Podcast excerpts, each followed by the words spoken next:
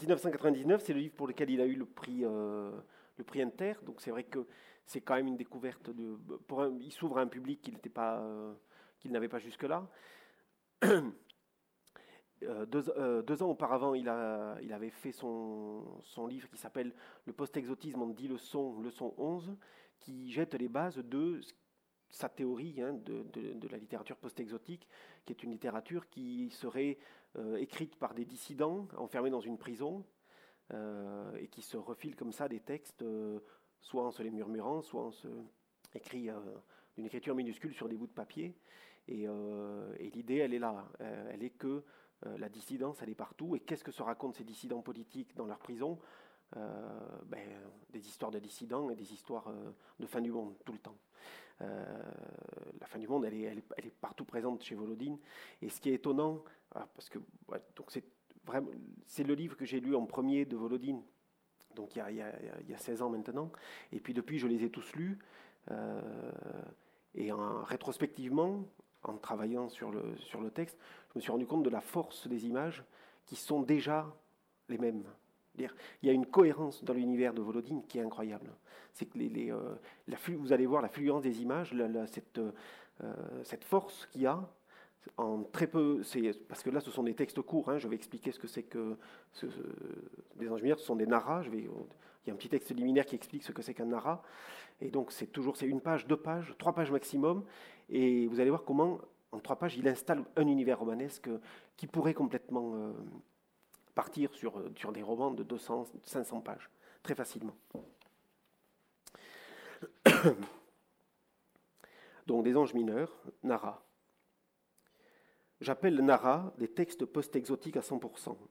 J'appelle Nara des instantanés romanesques qui fixent une situation, des émotions, un conflit vibrant entre mémoire et réalité, entre imaginaire et souvenir. C'est une séquence poétique à partir de quoi toute rêverie est possible pour les interprètes de l'action comme pour les lecteurs. On trouvera ici 49 de ces moments de prose. Dans chacun d'eux, comme sur une photographie légèrement truquée, on pourra percevoir la trace laissée par un ange. Les, anges ici sont insignifiants, ils ne sont d'aucun secours pour les personnages. J'appelle ici Nara 49 images organisées sur quoi dans leur errance s'arrêtent mes gueux et mes animaux préférés, ainsi que de vieilles immortelles, et parmi celles-ci, une au moins a été ma grand-mère car il s'agit aussi de minuscules territoires d'exil, sur quoi continue à exister, vaille que vaille, ce dont je me souviens et ce que j'aime. J'appelle Nara de brèves pièces musicales dont la musique est la principale raison d'être, mais aussi où ce que j'aime peuvent se reposer un instant avant de reprendre leur progression vers le rien. 1. Enzo Mardirossian. Inutile de se cacher la vérité. Je ne réagis plus comme avant. Maintenant, je pleure mal. Quelque chose a changé en moi autant qu'ailleurs. Les rues se sont vidées, il n'y a presque plus personne dans les villes, et encore moins dans les campagnes, les forêts. Le ciel s'est éclairci, mais il reste terne. La pestilence et les grands charniers a été lavée par plusieurs années de vent ininterrompu. Certains spectacles, certains spectacles m'affligent encore, d'autres non. Certaines morts, d'autres non. J'ai l'air d'être au bord du sanglot, mais rien ne vient. Il faut que j'aille chez le régleur de larmes. Les soirs de tristesse, je me replie devant un morceau de fenêtre. Le miroir est imparfait, il me renvoie une image assombrie qu'un peu de saumure trouble encore. Je nettoie la vitre, mes yeux. Je vois ma tête, cette boule approximative, ce masque que la survie a rendu cartonneux, avec une houppe de cheveux qui a survécu. Elle aussi, on se demande pourquoi. Je ne supporte plus guère de me regarder en face. Alors, je me tourne vers les détails, qui se situent dans le noir de la chambre. Les meubles, le fauteuil sur quoi j'ai passé l'après-midi à attendre en songeant à toi, la valise qui me sert d'armoire, les sacs qui pendent au mur, les bougies. En été, il arrive que l'obscurité du dehors soit transparente. On reconnaît les étendues de débris où, pendant un temps, des gens ont essayé de cultiver des plantes. Les seigles ont dégénéré. Les pommiers fleurissent tous les trois ans. Ils donnent des pommes grises. Je repousse toujours le moment où je me rendrai chez le régleur. C'est un homme nommé Enzo Mardirossian. Il habite à 60 km, dans un secteur où autrefois se dressaient des usines chimiques. Je sais qu'il est seul et inconsolable. On le dit imprévisible. Un homme inconsolable est souvent dangereux, en effet. Il faut pourtant que j'organise ce voyage. Il faut que je mette dans mon sac de la nourriture et des amulettes contre le chlore et de quoi pleurer devant Enzo Mardirossian, que celui-ci soit lunatique ou non. De quoi pleurer lunatiquement avec lui, épaule contre épaule. J'apporterai une image de Bella Mardirossian, je remuerai pour nous deux le souvenir de Bella, qui ne me quitte pas, et à lui, au régleur de larmes, j'offrirai des trésors qu'on a ici, un morceau de vitre, des pommes grises. 2. Fred Zenfel. Fred Zenfel aurait dû jouir d'un certain prestige dans son entourage, d'abord parce qu'il avait survécu au camp, et ensuite parce qu'il écrivait de la prose. Or, d'une part, il n'avait pas plus d'entourage, et d'autre part, ses livres ne méritaient guère le nom de livre, si l'on accepte Die Sieben letzte Lieder, qui fut recopié en plusieurs exemplaires, et même doté d'une couverture avec ce titre, ce qui leur donne un statut spécial dans son œuvre. En vérité, ces sept derniers leaders sont aussi ses plus mauvais textes. Les histoires écrites par Fred Zenfel réfléchissaient en priorité sur l'extinction de son espèce et traitaient de sa propre extinction en tant qu'individu. On avait donc là une, manière, une matière susceptible d'intéresser le plus grand nombre. Mais Fred Zenfel ne réussissait pas à trouver la forme littéraire qui lui eût permis d'entrer véritablement en communication avec ses lecteurs éventuels et ses lectrices. Et démoralisé, il n'allait pas jusqu'à l'achèvement de son propos. Une des histoires sans fin de Fred Zenfel commençait ainsi. Je ne plierai pas le genou devant la mort. Quand cela viendra, je me tairai, mais je dénierai toute vraisemblance à cette gueuse en approche. Ce sera une menace pour moi sans conséquence. Je ne croirai pas en sa réalité. Je conserverai grands, yeux, euh, grand ouverts les yeux, comme j'ai pris l'habitude de le faire de mon vivant. Par exemple, pendant les périodes où j'imagine que je ne rêve pas et qu'on ne me séquestre pas à l'intérieur d'un cauchemar. On ne clora pas mes paupières sans mon accord. Il n'y aura aucune interruption des images sans mon accord. Ma conscience restera bloquée là-dessus, sur cette négation. Je ne gaspillerai pas mon, énergie en rabâchant des fadaises sur l'au-delà ou la renaissance. Je m'obstinerai dans mon système qui consiste à affirmer que l'extinction est un phénomène qu'aucun témoignage fiable n'a jamais pu décrire de l'intérieur, et donc, par conséquent, tout démontre qu'il est inobservable et purement fictif. Avec force, je rejetterai comme sans fondement l'hypothèse de la mort. Je me tiendrai sur la voie ferrée de ma mort, épaules et mâchoires contractées, entendant l'express foncer et faire siffler les rails, niant et niant l'impossible proximité de la locomotive. Je ne cache pas que je crisperai le poing sur un billet où j'aurais pris soin de spécifier, pour le cas où l'affaire tournerait mal, quoi qu'il arrive, qu'on n'accuse personne de ma vie. 4. Kirill Gompo. Juste avant le solstice d'hiver, Kirill Gompo fut envoyé en mission d'observation pour la première fois. Il y avait plusieurs décennies qu'il s'entraînait, et c'était maintenant à lui de partir. On lui avait accordé une demi-minute d'apnée avant le retour.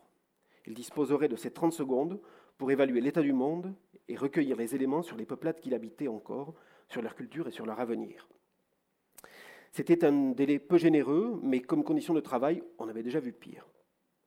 Dès qu'il fut arrivé sur zone, Kirill Gompo s'adossa contre quelque chose de solide qui se trouvait être une porte. À distance, une plaque lui apprit qu'il avait abouti rue des Annelés. La matinée était nuageuse, mais il ne pleuvait pas. Kirill Gompo essuya ses yeux qui étaient encore mouillés par les, euh, les larmes du voyage. Cela lui fit perdre trois secondes. Il avait sa tenue réglementaire de moine mendiant, et, comme la rue était peu passante, il calcula que personne n'aurait le temps de s'approcher de lui, de remarquer l'extravagance de sa figure, et de ses nippes, et de crier. C'est cela qui risque d'être le plus pénible, lui avait-on dit. Que des gens s'attroupent à proximité de toi et commencent à vociférer en t'interrogeant sur ton identité, intentions. Il se rencogna sur le seuil de la maison inconnue. C'était un bâtiment blanchâtre. On pouvait penser qu'il s'agissait d'une école élémentaire. Derrière le portail d'entrée, il devinait un espace vide qui devait être un couloir. Il imagina l'alignement des porte-manteaux, une écharpe rouge, peut-être aussi une pendule indiquant 9h15. Il entendait des voix d'enfants. Une institutrice faisait répéter en chœur des syllabes et des chiffres. Une règle métallique tomba par terre. Des élèves rirent. Sur le trottoir opposé, une femme promenait son chien. Un animal ridiculement dodu, mais sympathique, car il faisait preuve d'indépendance. La femme lui parlait. Le chien flairait bruyamment le bas du mur. Qu'est-ce que tu fais encore? Qu'est-ce que tu sens? demandait la femme. Le chien ne répliquait pas. Il résistait à la, traction de la laisse, tantôt se tortillant, tantôt essayant de se transformer en inamovible molosse. Il montrait de toutes ces façons possibles qu'il voulait continuer à observer, du bout de la truffe, certains mystères de l'univers qu'il se réservait le droit de choisir lui-même. Sa maîtresse avait une élégance de sexagénaire, et, pour épanouir celle-ci, un survêtement noir qu'elle cachait sous un manteau de laine marron. Elle donna une secousse à la laisse, qui était formée de deux lanières entrelacées, une jaune, une orange. Le chien avait du mal à mouvoir le museau en surface du trottoir, mais il s'obstinait à le faire. La dame imprima aux lanières une nouvelle secousse, et à ce moment, son regard croisa celui de Gompo, puis il dévia. On en était déjà à la vingt-septième seconde, et Kirill Gompo perçut qu'on avait déjà amorcé le mécanisme qui allait le réaspirer. Ce n'était pas aussi humiliant que de subir l'étranglement d'un collier de cuir, mais c'était beaucoup plus douloureux. Il fit une grimace, en dépit des manœuvres de sa maîtresse. Le chien tendait toujours la tête vers le bas du mur. Allez, on s'en va, s'énerva soudain la dame. Elle avait jeté un second coup d'œil sur Gompo, sa voix changea. Allez, viens, murmura-t-elle. Il n'y a rien à sentir. 5. Ismail Doaks. Si l'on en croit ce qu'affirment les historiens dans leurs travaux les plus récents, la découverte des Doaks eut lieu un samedi, le samedi 25 mai, vers 11 heures du matin.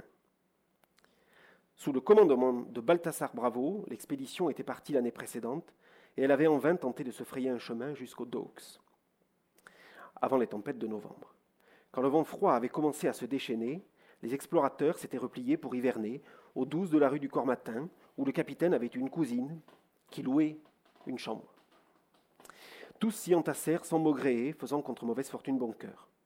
Mais assez vite, en raison des privations et de la promiscuité, l'atmosphère devint insupportable.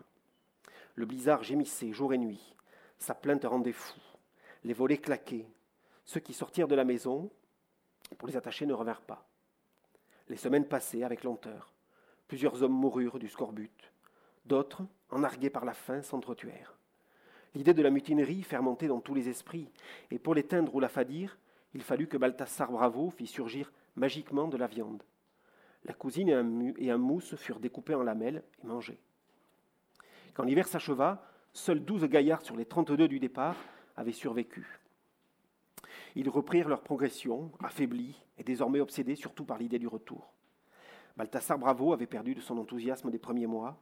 À présent, une mélancolie cynique le gouvernait. Ainsi diminués, ils marchèrent longtemps, sans route précise, se guidant sur leur colère ou sur des défis qu'ils se lançaient après avoir bu.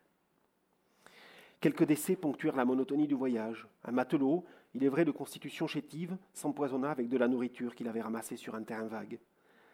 Un deuxième se brisa les deux jambes en tombant dans un escalier. On dut l'abattre. L'aide de camp de Balthasar Bravo disparut sans laisser de traces.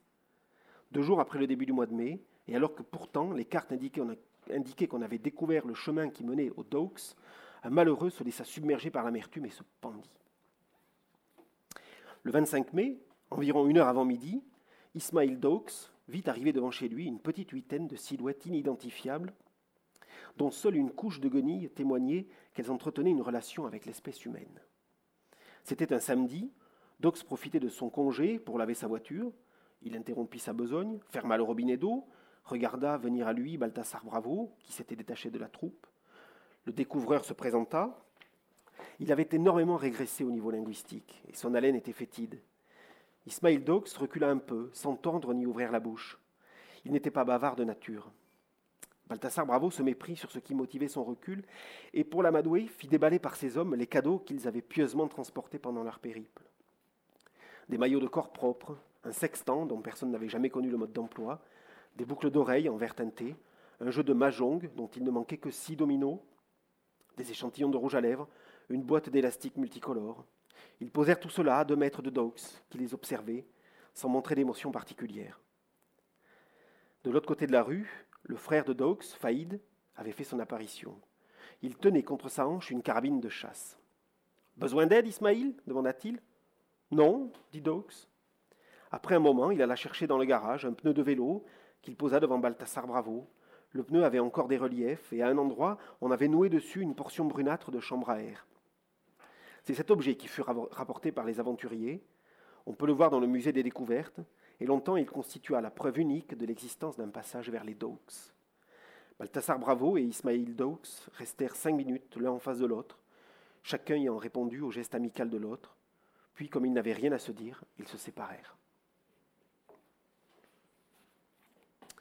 6. Laetitia Scheidman. L'histoire raconte que Laetitia Scheidman venait de fêter son propre bicentenaire à la maison de retraite du blé moucheté quand elle déclara qu'elle allait bientôt fabriquer un petit-fils. Les geôlières médicales aussitôt lui interdirent. Les vieilles passaient leur temps à dévisager les mélèzes noires qui bordaient le parc de la maison de retraite et à leur parler. Elles comptaient les becs croisés et les choucas qui quittaient les terres insalubres et émigraient vers les camps où la vie était moins désolante qu'ailleurs. Et elles faisaient des plans sur l'avenir. Elle savait désormais qu'elle n'allait jamais mourir, et elle déplorait que l'humanité eût entamé sa phase quasi finale de son crépuscule, alors que les conditions depuis longtemps avaient été réunies pour un présent radieux, ou presque. Sous surveillance, dans leur hospice expérimental, elles enrageaient d'apprendre que les survivants des zones encore peuplées ne réussissaient plus à s'organiser fraternellement et à se reproduire. Elles considéraient que les idéologues de la capitale avaient failli et qu'il eût fallu en éliminer un grand nombre pour radicalement revigorer le paradis égalitariste perdu.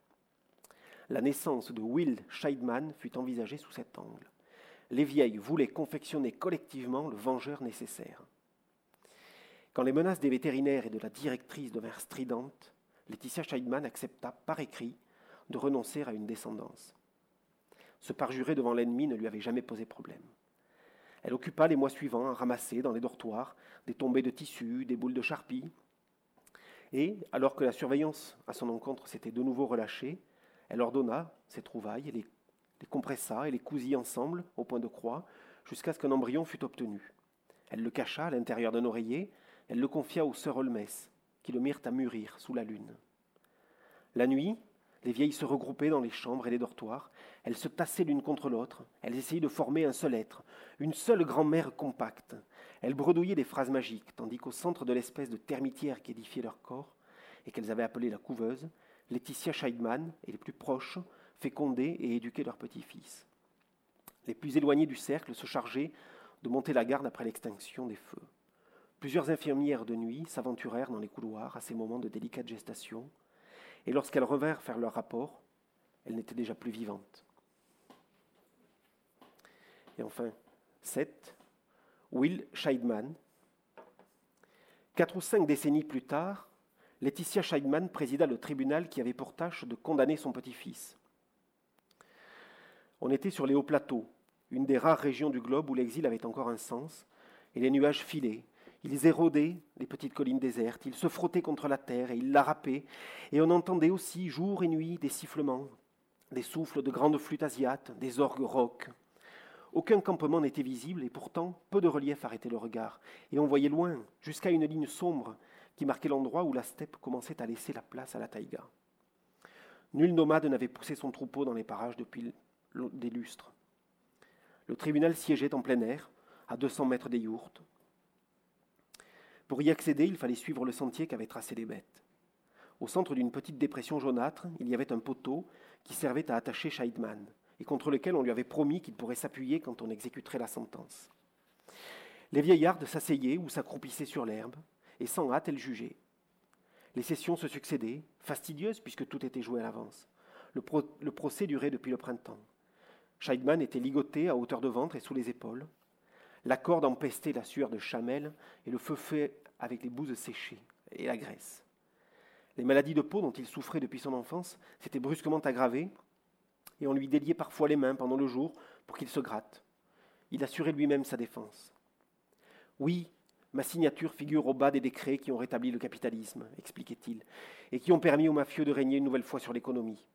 Et il écartait les bras dans une posture de regret dont il espérait qu'elle jouait en sa faveur à l'heure du verdict mais les vieilles montraient qu'elles restaient insensibles à son, théâtre. Et il laissait retomber les bras le long de son corps. Puis il disait C'est horrible à dire, mais beaucoup de gens espéraient cela depuis longtemps. Et il attendait plusieurs secondes, le temps que la salive lui revint en bouche après son mensonge, car il n'avait consulté personne avant d'agir. Il avait été l'unique autorité à défendre la réintroduction de l'exploitation de l'homme par l'homme, l'unique instigateur du crime. Puis il répétait C'est horrible à dire. Dans le ciel, les nuages s'effilochaient en prenant l'aspect de livides lanières, de robes déchirées, de longues écharpes. Et derrière, la couche de et derrière, la couche de vapeur était plus unie et gris plomb. Quand, par extraordinaire, on apercevait un aigle, il ne chassait pas. Il ne dessinait pas de cercle au-dessus des nids de marmottes. Il fuyait en ligne droite. migrant vers l'ancienne région des camps, peut-être parce que la nourriture y était encore abondante. Le temps s'était réchauffé, pourtant les vieilles restaient emmitouflées dans leur peau de poumon. Elles étaient assises en tailleur, la carabine posée sur les genoux, et elles fumaient, muettes, comme exclusivement occupées à savourer le parfum des herbes et des champignons dont elles avaient bourré leurs pipes. Les pans crasseux de leurs manteaux exhibaient des, broderies baroques, et pareillement le cuir de leurs mains et même celui de leurs joues, car elles n'avaient pas perdu encore toute notion de coquetterie, et certaines ici ou là étaient maquillées au point de chaînette. Elles étaient installées ainsi, impassibles en face de Scheidman, allées, à peine plus ridées que des femmes n'ayant vécu qu'un seul siècle. Laetitia Scheidman posait parfois une question à l'accusé, ou elle l'invitait à s'exprimer sans crainte, ou à parler plus distinctement, ou à se taire pendant quelques heures, afin de laisser méditer ses auditrices. Je vous rappelle, reprenait Scheidman, après avoir été interrompu, et il scrutait les visages imperturbables, je vous rappelle que plus rien dans les villes ne tenait debout, sinon des immeubles inhabités et des chicots noircis d'immeubles, et que dans la forêt et les campagnes, on ne comptait plus les territoires où la végétation avait pris une couleur mauve, lilas, myrtille. Et je vous rappelle aussi que le bétail était comme balayé par un vent de mort et de peste, et que vous-même, une bourrasque emportait ces mots. Depuis les packages, le vent traînait des blatèrements de chamelles et des bouffées de suin. Le jury populaire plissa avec unanimité les yeux. Scheidman tentait d'affronter les opacités et les transparences grises de ses regards. Il ne réussissait à en capter aucune nuance, pas plus chez une grand-mère que chez une autre. Il tendit vers elle un regard qu'elle refusait à recevoir. De toute façon, conclut-il, il n'y avait plus rien, il fallait bien rétablir quelque chose. Les aïeuls haussèrent les épaules, elles étaient perdues dans les hallucinations de leur fumée, dans les évocations des réunions syndicales et des soirées à la maison de retraite, telles qu'elles étaient avant leur établissement du capitalisme, et aussi dans le décompte des balles qui leur restaient pour fusiller Will Scheidman, et dans les chansons d'enfance qui leur revenaient à l'esprit, et dans les projets d'avenir qu'elles élaboraient pour la fin de l'après-midi, aller traire les brebis, récolter leurs crottes, les mettre à sécher pour plus tard nourrir le feu, faire le ménage dans les yourtes, remuer le lait caillé, rallumer les poêles, préparer le thé.